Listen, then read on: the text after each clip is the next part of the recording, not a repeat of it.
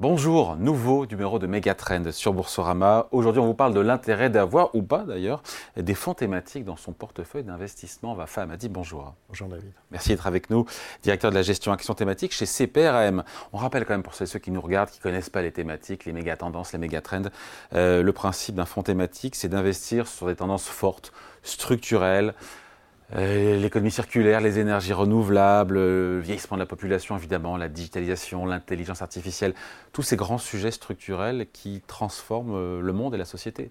Et, d'arriver le plus en amont possible évidemment. Absolument. C'est ça, ça, le concept. C'est parfait. je ne voulais pas tout résumer, mais c'est ça l'idée. Et, et d'ailleurs, les épargnants comprennent ça oui, oui, oui, ce sont des sujets qui leur parlent et ils s'identifient très très bien à ces, sujets qui objectivement qui sont euh, dans leur quotidien, façonnent leur quotidien. Euh, la digitalisation, le vieillissement, euh, l'économie circulaire peut-être dans une moindre mesure, mais le changement climatique, l'éducation et ainsi de suite. Ce sont des thèmes qui façonnent leur quotidien et ils comprennent parfaitement les biens fondés de ces sujets-là. Oui. Mm. L'appétence est toujours là, parce que c'est vrai qu'on euh, a beaucoup parlé de l'appétit des épargnants, et on comprend, parce que c'est des sujets effectivement qui, nous parlent qui sont importants. Euh, on a eu un gros engouement au moment euh, du Covid, post-Covid. Est-ce que le soufflet est retombé ou pas d'ailleurs? Oui, bah, écoute, naturellement, il y a eu un peu moins d'engouement pour les, pour les actions, j'ai envie de dire, globalement, au cours des 12, 15 derniers mois, au cours de l'année et demie derrière nous. Pourquoi? Tout simplement parce qu'on a vécu dans un contexte de taux euh, zéro à zéro ou taux négatif depuis un certain nombre d'années. Le fait que les taux euh, aient remonté, euh, cela a donné des, je dirais des, des, possibilités, ça a fait renaître des classes d'actifs qu'on avait oubliées, le monétaire, les obligataires, enfin, etc. Donc en fait, il y a eu une espèce de basculement naturel des produits un peu plus risqués, tels que les actions, vers des produits un peu plus sécures. Donc l'année dernière, plus spécifiquement, il y a eu un peu moins d'engouement pour les, pour les actions au sens très large, évidemment pour les actions thématiques un peu plus spécifiquement. Oui, parce que je ne l'ai pas dit, mais c'est vrai qu'au départ, il y a une thématique, euh, l'IA, puis après on cherche, vous cherchez au travers des fonds, les entreprises qui sont les mieux positionnées. Exactement. Ça. Hein, Ils sont les le lien entre la thématique et le portefeuille. Exactement. En fait, qui à la fois qui sont très fortement exposés à la thématique qu'on cherche à, développer d'une part, et que financièrement font sens à figurer dans un portefeuille. En fait, c'est la conjonction des deux. Hmm. Pour savoir si c'est au départ, voilà, on, se dit qu'il y a des thématiques structurelles. Après, est-ce que pour autant ça fait de la performance en, bourse ou dans un portefeuille? À ceux qui se posent la question, qui se demandent si les performances sont au rendez-vous, est-ce qu'on peut faire un bilan ou est-ce qu'on manque de recul ou euh? Ça dépend sur quelle période, David. Si vous voulez faire un bilan sur les dix dernières années, évidemment, je pense qu'il y, a une thématique qui, l'emporte sur. Euh, Le numérique. Exactement. la tech. Évidemment, oui, avec une volatilité qui est bien supérieure à d'autres thématiques. Vous imaginez, il y a eu des, des, très très bonnes performances, puis il y a eu euh, quelques, difficultés post-2021, euh, évidemment. Mais globalement, euh, on regarde un tout petit peu l'ensemble des thématiques sur une longue durée, 15 ans, 7 ans, 10 ans, 8 ans. Globalement, la promesse est tenue. Et quand je parle de la promesse, c'est la promesse thématique. Nous faisons des, suivis au sein de CPRAM qui regardent euh, la performance moyenne de l'ensemble des fonds thématiques de plus de 100 millions d'euros d'actifs. En dehors des fonds sectoriels, bah, la promesse est tenue. Évidemment, sur les deux dernières années, deux dernières années, voire trois, euh, la, chose est un peu plus compliquée. Un, parce que nous avons euh, eu une forte hausse des taux d'intérêt qui ont mis de, la, de la pression sur les valorisations des entreprises valorisation des entreprises sont inversement, si vous voulez, corrélées avec le niveau des taux d'intérêt. Donc il y a eu ça. Et puis nous avons eu une petite panne de croissance en 2022. Ça ne nous a pas échappé que les marchés ont un peu baissé. Et voilà, globalement, ce sont les, je dirais, les thématiques de croissance qui ont contribué fortement. Donc en fait, oui, deux années un peu plus compliquées en termes de, de performance. Mais ça, c'est dans l'ensemble du marché.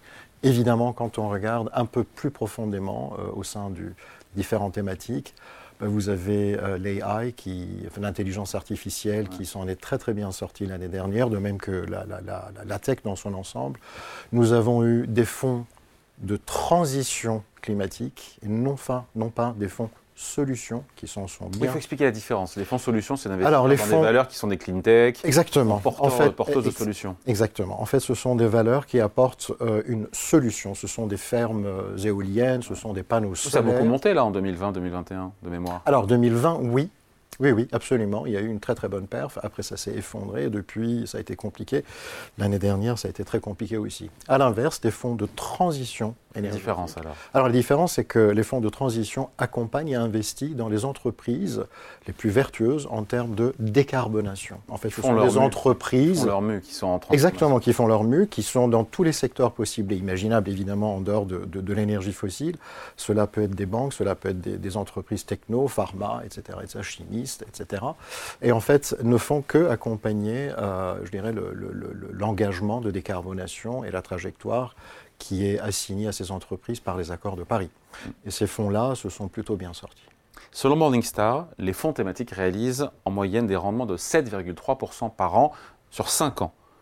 On se dit que c'est satisfaisant, j'ai envie de dire oui. Est-ce que c'est comparable ou pas d'ailleurs à des fonds classiques? Si- Encore une fois, c'est une question de- de- d'horizon, de, de, comparaison, euh, Ouais. David. Oui, sur les trois dernières années, c'est un peu plus compliqué, tel que je vous l'ai dit. Sur plus long terme, 5 ans, 7 ans, 8 ans, 10 ans, évidemment, oui.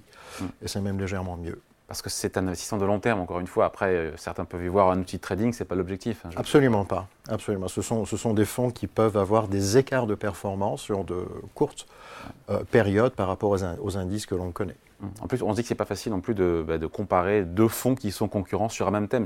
On, peut avoir un même thème, I- euh, l'IA ou autre chose, ou la- le climat, et pas du tout avoir les mêmes fonds. euh. On est d'accord, c'est la manière dont on construit un univers d'investissement, puis euh, on exécute, si vous voulez, on met en, en- en- en- en mouvement un portefeuille. Comment on définit, comment on construit un portefeuille à partir d'un univers qui a été défini par le gérant? Oui, Mm. il y a quelques, quelques étapes.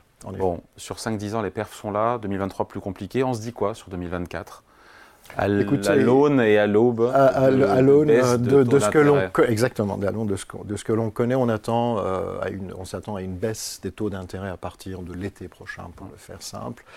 Euh, ça, ça mettra, je dirais, un coup de projecteur à nouveau sur les sur les actions déjà en tant que classe d'actifs. Je pense que le, le contexte sera un peu plus euh, sympathique pour les actions dans leur ensemble et plus, plus spécifiquement les actions thématiques qui continuent à, à bien travailler. Toujours les mêmes, euh, la tech. Alors moi je etc. reprendrai, euh, oui je reprendrai les mêmes. Je les mêmes, on reprendrai- Euh, a priori oui, je ne vois pas de, de, de changement majeur dans les, dans les thématiques qui ont bien fonctionné en 2000, euh, 2023, je ne vois pas.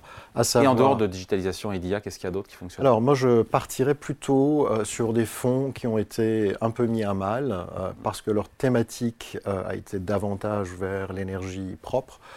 Euh, peut-être que les niveaux de valorisation euh, atteints, peut-être que l'éclaircissement de l'horizon sur les taux d'intérêt, sur un certain nombre d'agendas politiques, euh, fera en sorte que euh, ces fonds retrouveront des nouveaux, enfin à nouveau, je dirais, un parcours un peu plus sympathique.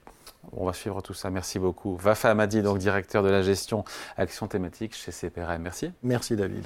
Et Megatrend revient bien sûr dans deux semaines, ici chez vous, sur Boursorama.